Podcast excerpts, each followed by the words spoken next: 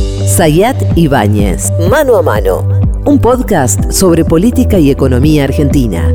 Pablo Ibáñez, ¿cómo va? ¿Cómo andamos? Un nuevo episodio de Mano a Mano. ¿Cómo le va, señor? ¿Puede dejar el celular? No, no, porque ahora te voy a decir una cosa muy importante. Pero Ah. antes que nada, buen día, buenas tardes, buenas noches para todas y todos. Y ahora en este nuevo episodio de Mano a Mano. Mira, en general, a mí no me gusta mucho, digamos, darnos manija.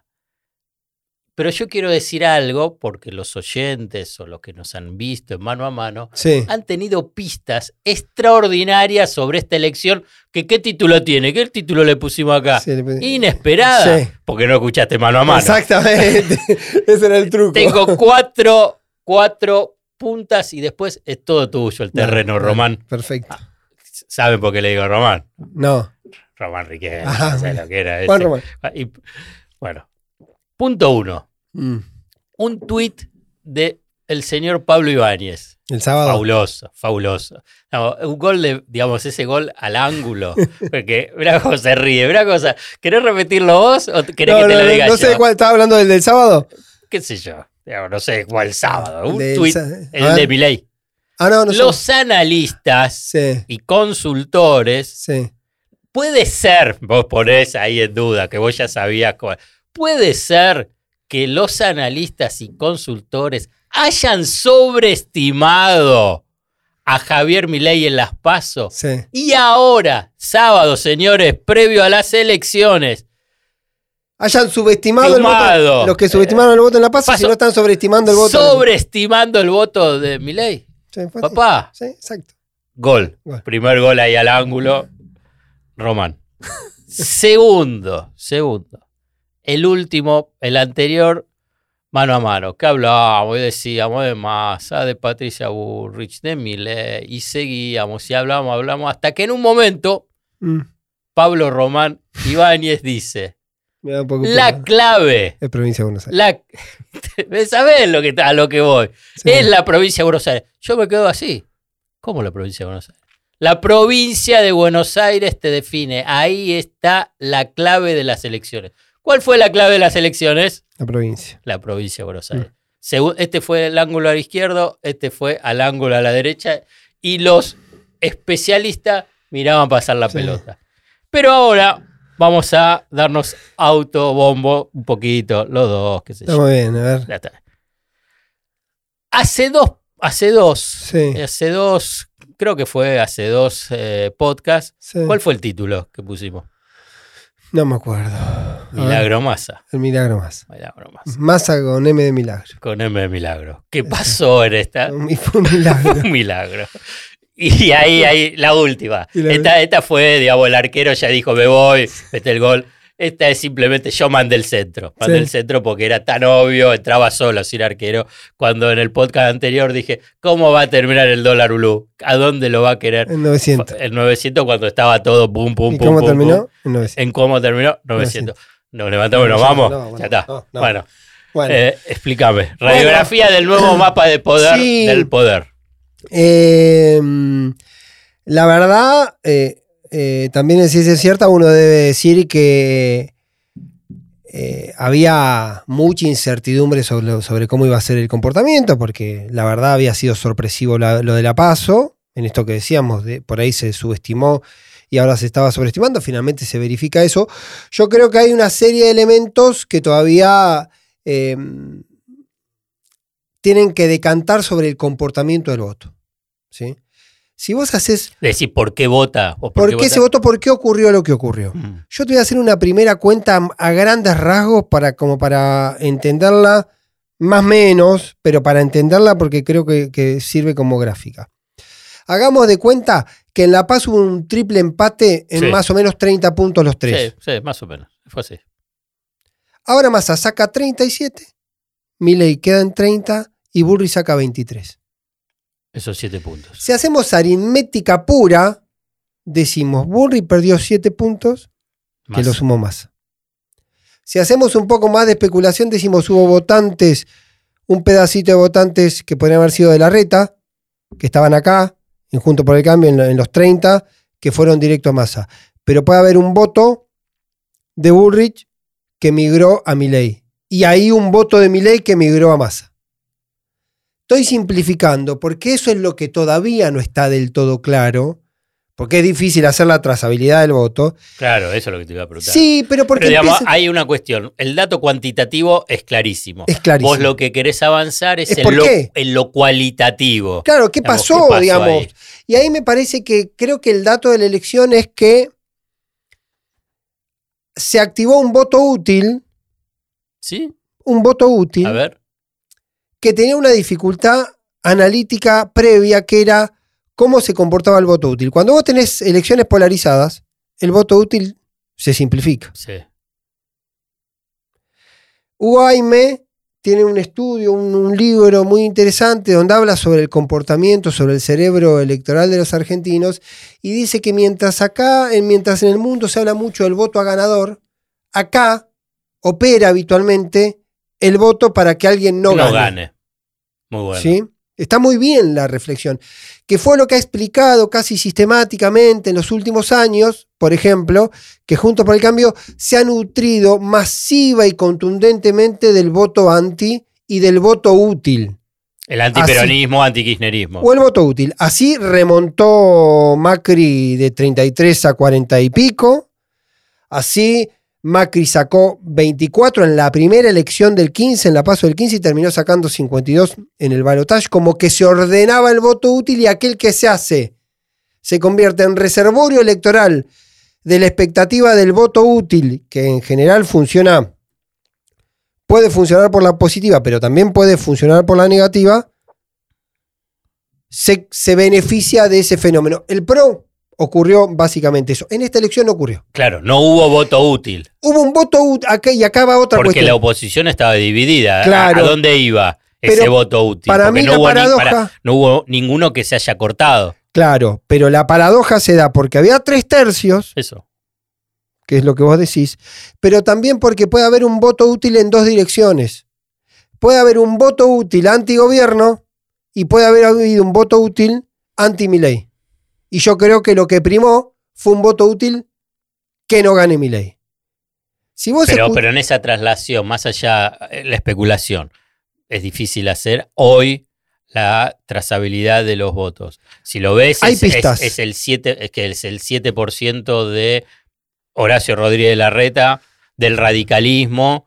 Digo, estoy haciendo la Sí. especulación que fue a lo de eh, Massa para que no gane mi ley. Por e- Una hipótesis. una hipótesis o que haya habido, como se, re- se detectó, naturalmente no es lineal, no es que fueron siete, saltaron de este club y se fueron al otro. Vos Sí, tenés pero el migración, grueso hay que ver. pero si es un punto de mi haga- ley a Massa, no cambia Está bien, nada. pero hubo una migración del voto de, de Milei a Massa. De hecho, No, hubo un por- pero ¿sabes por qué? ¿Sabés qué tenés que mirar? Las provincias. Ahora te voy a decir un dato que para mí es revelador de esto, pero déjame hacerte una observación que termina sacando. No es una buena elección histórica la del peronismo. Bueno, eso es lo que también tenemos que hacer. Después hacemos el No es, una ¿eh? no es una buena elección histórica porque 37 Es la peor. puntos es casi la peor. Si no me equivoco, tendría que. Estoy haciendo Bueno, un pero poco de después, después, para, para, después vamos a hacer carpeta. Decimos, Sí me parece que hubo, en algunos lados se volvió a un voto muy parecido, sectorialmente, sobre todo provincia de Buenos Aires, al 2019. Voto que el peronismo había perdido en el Sí. 21. Es decir, entonces hubo un regreso de un voto potencial, lo cual certifica o puede servir para verificar que voto, un porcentaje importante del voto de Milei era del peronismo y lo que puede haber hecho es haber vuelto al peronismo por la amenaza Milei. que lo recuperó con militancia, con miedo, con Yo, tratar de hoy análisis esencialmente territorial. Hoy esencialmente, hoy esencialmente mi tesis hoy es que funcionó más el miedo que la estructura. Y ahí te voy a dar un dato que para mí es permite sostener esta hipótesis. A ver, En la provincia de Buenos Aires ocurrió algo que hacía muchísimo tiempo no ocurría. Corte inverso, ¿qué es eso? corte de boleta inverso. En muchos distritos, hace- Sergio Massa Sí. sacó más votos que los intendentes. La característica de la PASO fue que en general Sergio Massa sacó menos votos y bastante menos votos que los intendentes.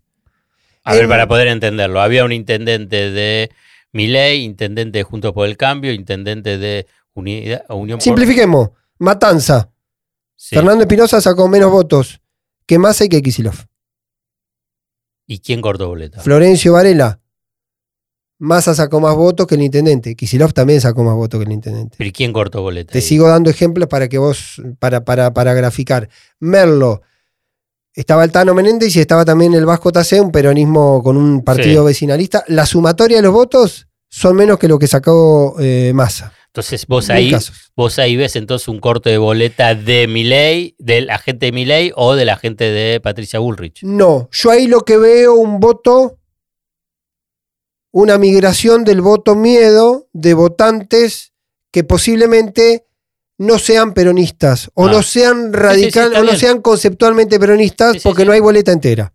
Que ese tipo entendió que la prioridad de la elección era la presidencia y fue a votar a Massa, a Varela, a, Lo- a Matanza, a Merlo, distritos, te estoy tomando distritos muy peronistas. No, muy. Y Pero, votaron, y no votaron el espacio, pero, eh, no votaron la fórmula local. ¿Lo tenés simplemente como referencia cuantificado eso? ¿Cuánto es? Si es un punto, un punto. Y en algunos puntos. casos, por ejemplo, en, en- no es un distrito que haya ganado el peronismo, pero por ejemplo, en distritos donde no ganó el peronismo, como 3 de febrero y como San Miguel, hay como 20 puntos de diferencia entre Massa, 20.000 votos de diferencia Ah. entre Massa y, eh, El y el intendente. En La Matanza, sobre 400.000 votos, Massa sacó 425.000 y, Y y Espinosa. Sacó 405.000. Quiero decir, posiblemente no tenés 5 o 10 puntos de diferencia, pero hay ahí algo que está expresando que es inédito, algo. vos lo estás Porque habitualmente no es. al revés. Sí, claro, ¿Sabes es- cuándo ocurrió eso? ¿Cuándo? Con Cristina, en el 2011. Ajá. Con Cristina en el 2011, que Cristina era una bomba electoral. Es más, había mucho voto en ese momento que era solo Cristina. Me acuerdo que en ese momento lo recordaban, que era Cristina. No Cortaban a todo el Cristina. ¿Qué que decía? Que había un voto a Cristina que no era ni peronista, no era ni nada. Había como una especie de, bueno, voy a Cristina, es toda la expectativa de él. No digo que esté ocurriendo lo mismo, pero si vos haces la comparación que creció 20 puntos, que creció 10 puntos, Unión por la Patria en la provincia de Buenos Aires, que recuperó sustancialmente en los territorios y que el lugar de donde había habido corte ahora se emparejó o se invirtió, está expresando que posiblemente el voto haya sido más de arriba hacia abajo que de abajo hacia arriba. Bueno, pero entonces vos ahí lo identificás, ese comportamiento con miedo. Ahí lo que Para resumirlo, ¿no? Porque Para- debe haber otras motivaciones. como prioridad. Lo advierto como prioridad. Vos tenés, por ejemplo, un comportamiento habitual eh, y que se volvió a verificar en, en Avellaneda, en Malvinas Argentinas, en Verazategui, donde el local, donde el intendente saca más votos que la fórmula de gobernador Escobar. y de presidente que de Escobar, que muchas veces tiene que ver con corte inducido o con el perfil de los candidatos locales, matices, diferencias por ahí, tipos que logran ampliar su propio eh, caudal en sectores ajenos que no quieren votar otra cosa que salvo, por decir un caso, Ferraresi o Nardini. ¿Ok? Bueno, pero ahí aparece la prioridad de, de- en lo local, o por lo menos el votante dice, yo acá hago esto, después arriba tengo otra libertad. Acá parece haber existido un fenómeno donde la preocupación era efectivamente lo presidencial. Y que lo presidencial haya hecho que se comporte o se manifieste este comportamiento de lo que yo llamo corte invertido, porque habitualmente estamos acostumbrados a que el corte de boleta es de abajo para arriba. De Ahora vos- se dio al revés. Vos a- a- al incorporar esta variable miedo es como me sacás un argumento que iba a traer para debatirlo y pensar, bueno, en línea con cómo se logra este milagro masa, Hmm. teniendo en cuenta que en los dos últimos meses previo a las elecciones Hmm. es la tasa de inflación más elevada de toda la gestión Maxi, Massa y desde el momento del estallido de la convertibilidad. Sí. O sea, un dato que vos decís, lo, único que puede hacer ese dato es aplastar a un candidato que es el ministro de Economía. Exacto. Eh, después tenía un dólar a mil. Hmm. Está bien, lo pusieron a 900, pero a 1000 cuando el dólar oficial está a 350. O sea, casi triplicando la, La brecha. la brecha. Después niveles de pobreza al 40%. Hmm. Digamos, una situación de escasísimas reservas. Hmm. Bueno, pese a eso, gana Massa en primera vuelta con una diferencia de 7 puntos con el segundo que es Milei. Sí. Entonces, Dice, bueno, el tema miedo. Y entonces yo ahí reflexionaba y lo traía acá a la mesa. Dice, bueno, lo que pasa es que hay una estrategia eficaz y eficiente de dividir a la oposición. Yo creo que son y ahí, dos. Y, y ahí Massa trabajó en dividir la oposición con una, con una división hasta quirúrgica. ¿En qué sentido? En un momento levantaba a uno, en otro momento Sí. bajaba a otro. Vos fíjate cómo eran sus discursos. ¿Para qué? Para que no haya ese voto útil, que es lo que vos estabas mencionando, Yo en soy- el sentido de decir, y bueno, yo quiero que pierda el, el- el peronismo, entonces yo voto a quien podía estar. Y vos fíjate que, y fíjate que quedó ahí muy parejo, en el sentido de, bueno, Milei quedó en 30. El Y- 20 de diciembre, el 20 de noviembre. Bueno, ese como sí, hipótesis. sí. el 20 de noviembre vamos a poder, haya sido el azar, haya sido la casualidad, haya sido un diseño de laboratorio, vamos a poder constatar si mi ley, como invento político, no se va a convertir como uno de los mejores inventos políticos del peronismo de los últimos tiempos. Ah, bueno, acá le agregás otro elemento fuerte. Quiero ¿Vos decir- decís de peronismo, masa o todo, digamos? El peronismo, yo, el- el- si el, el imaginario de que masa, de que hay candidatos de mi ley que son de masa, lo que es medianamente verificable, la relación, financiamientos, algunos vínculos, qué sé yo, me parece que está dentro de la lógica de un ajedrez entendible. Ahora, puede ser que ese invento que uno imaginaba simplemente para dividir la oposición se te convierta en un monstruo que te coma la mano. Que es el riesgo. Milei si gana el 19 de noviembre. Digo, entonces, ¿qué quiero decir? Puede ser que el 20, si se verifica la hipótesis masa ganando el balotaje, podremos decir que sea cierto o no, alimentar la leyenda de que a Milei se lo armó justamente con este fin. Dividir la oposición. Dividir la oposición, romper la grieta esa que te ponía indudablemente en una dificultad. Lo dijimos mil veces, esta historia de cambio continuidad era 60, 65-35. Era este fenómeno y el voto útil.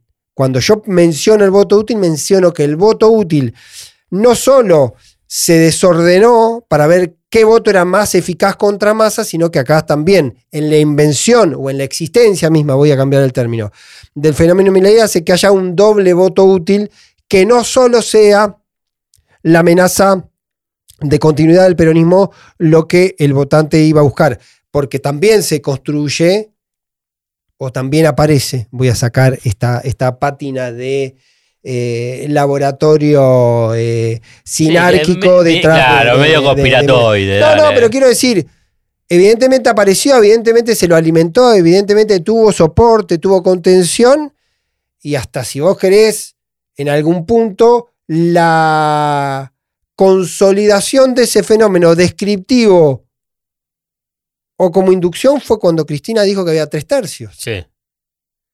Vos decís que la primera que pone sobre la mesa. yo creo que, yo creo que yo creo que hay un proceso que viene, Porque hasta ese momento no estaba en el peronismo la. la- la- la- no estaba la- ese concepto de los no, el tercios. concepto no, y de, Estaba- estaba y de ponerlo a Milei en el, en el tablero.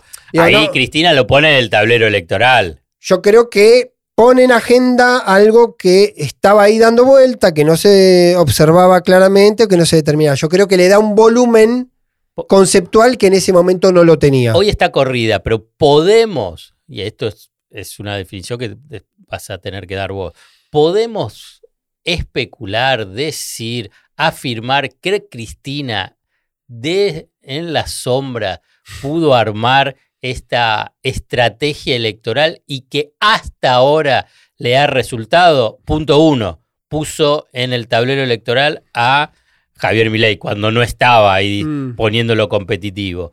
Punto dos, dejó correr la fórmula Guado-Mansur, pero rápidamente eh, aceptó Sí, la no, no, de no, no me parece que sea tan. Sergio Massa y lo tercero, déjame de- ahora Sí. ves. Y lo tercero es Sergio Massa, ponemos gran parte de su corriente política, el kirchnerismo o cercano, en diputados y senadores, me corro de la escena para fortalecer al candidato Sergio Massa. Fíjate que, digamos, lo, lo apoyó, no es que no lo apoyó.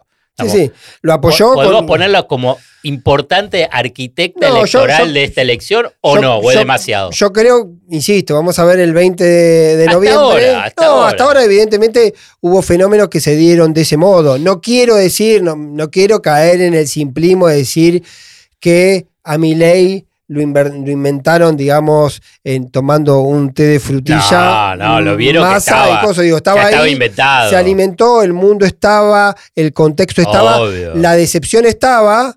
Pero está totalmente verificable que si no hubiese existido mi ley, posiblemente el resultado de la elección se hubiese resuelto casi anticipadamente en la paso en esta cuestión oficialismo-oposición. Entonces, ese dato que es muy válido, yo lo digo como, como, como análisis, como elemento para contemplar, porque puede ser que en términos fácticos, esto se va a terminar de comprobar el 19 de noviembre globalmente. Yo la semana pasada también te decía que para mí el 70% de la elección se resolvía ahora, porque ya gracias a mi ley, ya gracias a mi ley, por lo menos en parte, se ganaron muchísimos municipios, se retuvieron municipios, se ganaron municipios que se, que se habían perdido. Bahía Blanca ganó el peronismo, eso es una barriga, Bahía Blanca. Azul. Digo, eh, Lanús. Eh, ah, Lanús estaba más o menos parejos, ahí lo dice, pero podía haber perdido. No, no, pero, pero claramente estaba dividido la, expresión opositora. Y al dividirse la expresión opositora, terminó ganando Julián Álvarez por 10 puntos. Y la libertad avanza. Digo, entonces me refiero que en ese punto algo, está, algo estaba ahí. Después, como todo fenómeno, digamos, una semilla prende en una, no en una tierra, en una tierra fértil. Entonces, había precondiciones. Posiblemente pueda haber un uso eh, más acertado. Eso me lleva a, a, la cuestión también de que jugó en ese sentido y en la táctica yo creo que sí tuvo Massa y sí tuvo Kisilov. También es una lotería, pero lo tuvieron y le funcionó. El tono para tocar el nervio que los haga convertir o los haga sentir que mi ley era un peligro y que ella que el peronismo en este caso era la bala, bala de plata contra el peligro que era mi ley. Digamos, por eso yo creo que sustancialmente se combinan dos cosas. Se combina la existencia del miedo sobre mi ley y después alguien que lo haya cristalizado, que lo haya expresado, que lo haya logrado, que haya logrado traducirlo y después canalizarlo hacia sí mismo. Por eso digo que está bien, o por lo menos a grandes rasgos, ver los siete puntos que creció más y los siete puntos que creció Patricia Bullrich. Que bajó. que bajó Patricia Bullrich, pueden expresar, digamos, que hay un voto útil eh, a, favor del peronismo. Analizamos un poquito algo que lo habíamos mencionado y te dije, bueno, dejémoslo como carpeta porque me parece importante pensándolo para el balotaje. Vamos a hacer otros capítulos, otros episodios vinculados a cómo va el camino al balotaje el peronismo hizo la peor elección desde la recuperación de la democracia en candidaturas presidenciales. Sí, Sacar un 36, bueno, el 37%. 37%. Eh, me parece que. No, no hay, no hay. Si sacás. Si, querés incluir a Schiaretti, sacás, ¿viste? Porque todo. En general, siempre lo que me habían dicho, el universo de todos los candidatos del peronismo llegaba más o menos al 60%. Sí, eh, por más o sí. 55, 60%. Ahora. Sí, se fue rompiendo eso también, porque, vos, porque vos podés entender que en Ahora 37, si querés 7. Está bien, pero, bueno, pero el 37%, la verdad, si vos agarrás y decís esta es una elección. Es una elección muy mala, ah. comparativa, muy mala comparativamente, pero de todas maneras está por encima de lo que era el, el, Está muy por encima de lo que se imaginaba que era el piso. Imagínate vos que el piso de La Paso fue 29 puntos, tocando afirmativos. Yo siempre miro La Paso con los afirmativos, sacando los blancos para compararlo mejor con los escenarios vigentes. Entonces claramente tuvo esa dificultad y claramente esa dificultad tuviste en el medio de la elección atípica del 2003, que no tuvo, que tuvo varias, varias ofertas del peronismo, pero que el peronismo junto sacó 24 de Menem más 20 y pico. No, era como 60 y pico. Claro, como más, ahora, ahora, tenés ese fenómeno que es lo que constituye una novedad o una incertidumbre o el interrogante sobre lo que viene respecto al balotaje, que yo creo que todavía no lo tenemos que tocar. Bueno, por eso no lo tocamos. Pero quiero que me hagas un análisis. Ya no, Patricia Bullrich es tercera, perdió. Mm. Después, si querés, hablamos de Macri, pero del el discurso de Milei. Yo creo que el discurso de Milei tiene, estaba viendo, eh, lo hablamos. Pero en para, hagamos momento. un contexto. El discurso de Milei, lo Para- que interpreto yo es busquemos todos los votos de Juntos por el Cambio, Para mí hay- el tema de discurso anti-kirchnerismo y eh, tratemos de todo el discurso de Patricia Bullrich. Como regla general, yo creo que los discursos de los dos que entraron al balotaje, Massa confirmó una tendencia de moderación, tono bajo, unidad nacional como conceptos, no estoy haciendo un, un Sí, sí, sí. panegírico de, de- de Massa. Y Milei, y un concepto que me parece que es lo que más contraría con lo que dijo Milei, la idea de que la grieta murió. Eso lo dijo Massa. Massa, Claro. Y Milei diciendo no. hace lo contrario. Milei va a buscar el voto antikirchnerista y va a buscar a la máxima expresión del voto antikirchnerista que es Mauricio Macri. Lo paradójico, yo lo que, lo que no tengo claro, la verdad, y esto es un- una admisión eh, un poco fatal para un periodista que le gustan estas cosas, no tengo claro quién le define la cabeza a Javier Milei con estas cosas. Porque en realidad, si vos te pones riguroso y vas a los datos concretos, Milei tuvo en el último tramo final de la campaña un tono muy antikirchnerista y lo enfocó en la provincia de Buenos Aires apostando de esa manera que el voto antikirchnerista canalizarlo y volverlo competitivo en la provincia de Buenos Aires y sacó los mismos votos. No le sirvió, no le dio resultado eso. Vos me podrás decir, bueno, estaba Grindetti y estaba Bullrich Bullrich. ese voto de Grindetti y Burri eran esencialmente antikirchneristas y yo algo de ahí puedo capturar. Lo que sí es cierto que él va a buscar eso con esta cuenta. Él hace esa cuenta matemática de que ese voto era Claro. y lo puede ir a buscar y le puede servir. Pero también va en busca de Macri.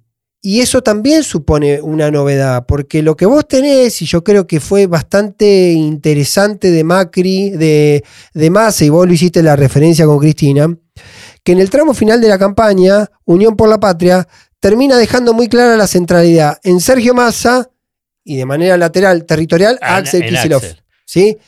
¿Qué quiere decir? También está la experiencia eh, de que la presidencia subrogada y de los referentes que tienen un conductor atrás o que tienen que ir a pedirle que le dé alguna indicación que lo ayude a pensar o que le ordene la política, también fue un fracaso. Y es lo que paradójica termina siendo, paradójicamente termina siendo mi ley el domingo.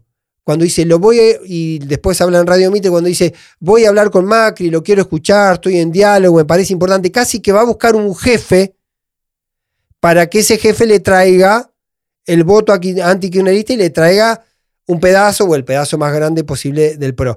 Y me parece que también es un concepto que puede estar en la elección y en, en la cabeza del elector de decir cuánto pierde mi ley en la búsqueda de un voto antikirchnerista, pero además cuánto pierde o cuánto gana mi ley yendo a abrazarse o a buscar como conductor, siquiera accesorio, siquiera ad honorem, podríamos decir, a Mauricio Macri. ¿Qué adonor si ya le, le quiere meter tres, eh, tres personas? ¿Está ¿Sabés bien? esa? Sí, sí. A ver, Ah. decímela vos. Igual. Bueno, Garabano, Sí. eh, Dietrich y Ibarra. Hmm. Garabano para el tema justicia, obviamente para todas sus estrategias tradicionales de extorsivas y de protección. Eh, Dietrich para toda su estrategia de los negocios que le importa, digamos, todo lo que puede ser tema de transporte. Esto lo estoy diciendo yo, ¿eh? vos Sí, podés sí. decir No, que no, no. no, yo te, te creo. Te creo. y todo, todo lo que es negocio de obra pública. Y e Ibarra, porque es el único que le puede decir cómo funciona el Estado, porque Claro. todo el equipo que tiene eh, no tiene pero no tiene la- ni la más remota idea de cómo funciona el Estado. Sí. Entonces, Ibarra sí. Digamos, estas son las tres personas que inicialmente De- de- le acercó Macri a, a Milei en el sentido, bueno, estos te pueden ayudar.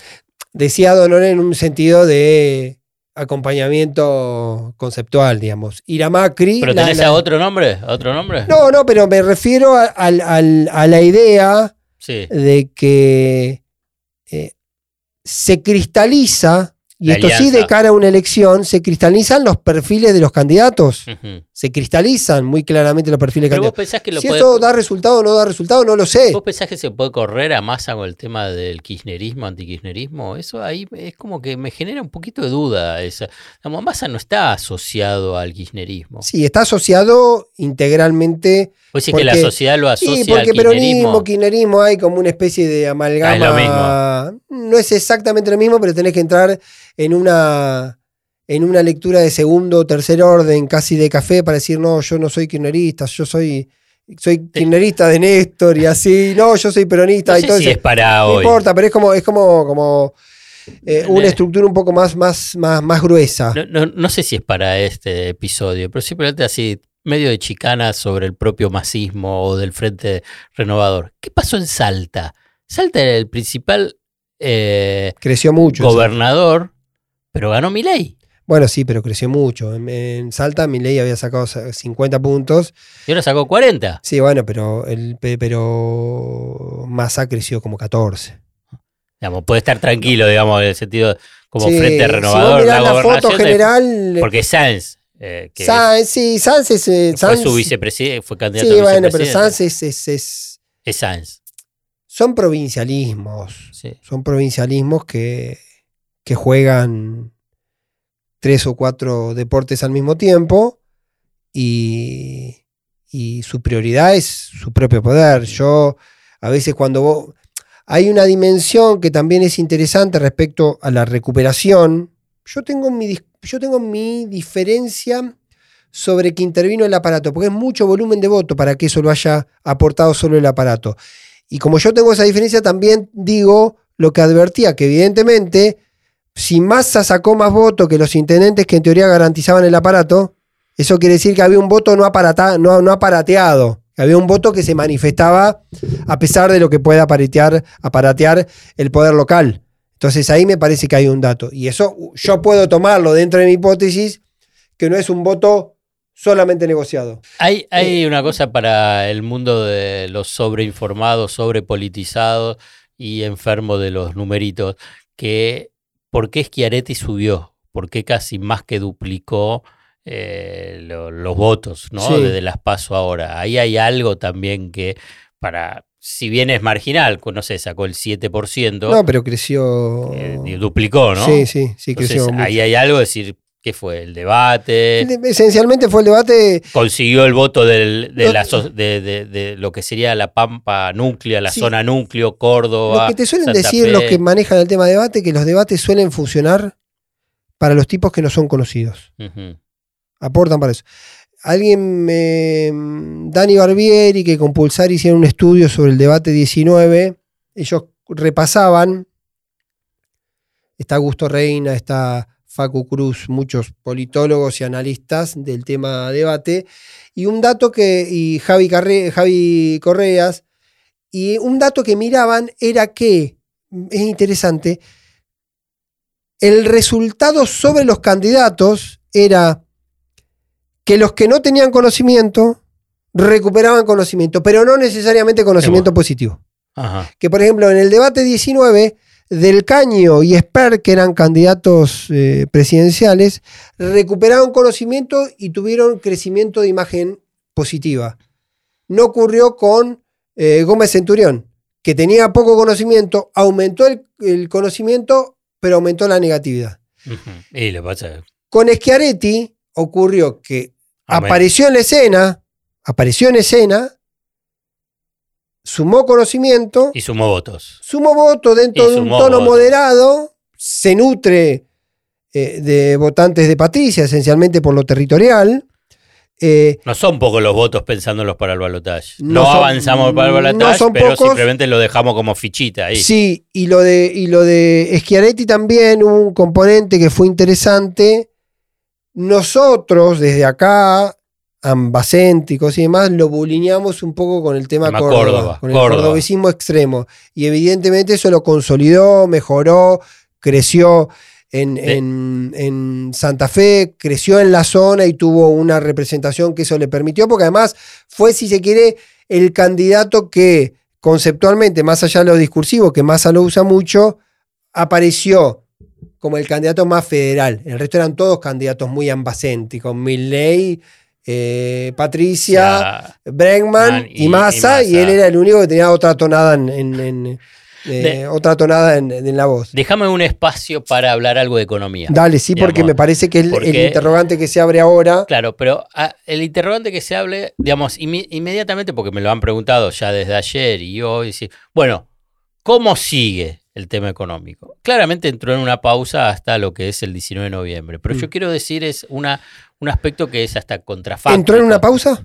Pará, ahora, ahora te digo, contrafáctico, en el sentido de qué es lo que se evitó con el resultado electoral. Claro. Y es muy difícil transmitirlo esto, porque es, yo pongo el, el ejemplo que ya lo repetí, es decir, cruzás una avenida en verde y yo te digo, che, escúchame, te hubiesen podido atropellar. Pero si llegué al otro lado, claro. ¿qué me estás diciendo? ¿Qué, qué, por qué me pones esta advertencia? Pero te la pongo en el sentido de que lo que se evitó Hmm, es una hiperinflación. claro.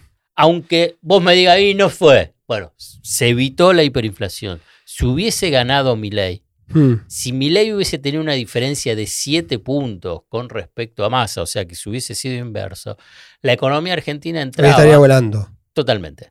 Digamos, o sea, el precio del dólar volando, no hubiese habido precios, no hubiese habido eh, el tema del abastecimiento, la búsqueda de la normalización del abastecimiento. Lo que viviste la semana previa a las elecciones, Sí. digamos, los últimos tres días previo a las elecciones y el día posterior a las PASO, donde no había precio y no había abastecimiento, llévalo al, al tiempo. Hmm. No a dos o tres días o una semana, a meses. Indefinido. A meses. Por lo menos hasta cambio de gobierno. Me- por lo menos. Y simplemente como referencia, que también soy consciente que muchos no la vivieron y decir, ¿y qué me estás diciendo? Porque muchos dicen, peor no podemos estar. Y yo te digo, sí, Sí. podés estar peor, porque la hiperinflación de Alfonsín, que uno puede decir que comenzó en febrero, el 6 de febrero de 1989, cuando se devalúa, y a Mm. partir de ahí empieza todo, se desbarranca el gobierno de Alfonsín con entrega anticipada del poder el 9 de julio del 89, y que después Menem trata de armarlo, qué sé yo, pero recién en abril del 91, Claro. previo una segunda hiperinflación, Dos años. confiscación de después. Fueron dos años, dos Varios años ministros de Economía en el medio. de dolor, de, de- de tragedia, que hubo muertes, represiones, destrucción de la economía, recesión, eh, incremento del desempleo, incremento de la pobreza, Claro. sin reserva, eh, suspensión en el pago de la deuda. O sea, un drama. Esto es lo que quiero decir. Claro. Digamos, tratar de. eh, es difícil de transmitir, e insisto y pongo ese énfasis. Lo que se evitó, cuando te dice la economía, que, bueno, lo que se evitó fue esto. Una catástrofe claro. el 23. Y que, es la hiperinflación. Los especialistas, pues no es algo dar propio de Argentina. Digamos, se ha estudiado en la literatura económica, sociológica, psicológica, el tema de la hiperinflación. La hiperinflación más representativa es la alemana de La alemana. 1921-1923, después viene el periodo del nazismo y después la Alemania federal, o sea, la Alemania occidental, busca y dice, lo único que nos importa es que no haya inflación. Claro. Todos los objetivos políticos y macroeconómicos estaban subordinados a que no haya inflación. Para darte la magnitud de Sí. cuando un país sufre una hiperinflación. Los especialistas Mm. dicen, y está estudiado, que la hiperinflación, los costos sociales, las angustias sociales, el drama colectivo se asemeja a una guerra Uh, a lo que se vive en una guerra. Digo, simplemente para tomar magnitud de lo que se evitó. claro. Digamos, cuando me dicen, ¿y la economía? ¿Y qué crees que te diga? ¿Sabes lo que pasa ahora con la economía? Evitaste este drama. Mm. Ahora te queda este periodo hasta el balotaje. Y en el balotaje, digamos, también va a estar esta duda, bueno, ¿quién gana? Si gana Milei o gana Massa y puede haber dudas sobre el día después.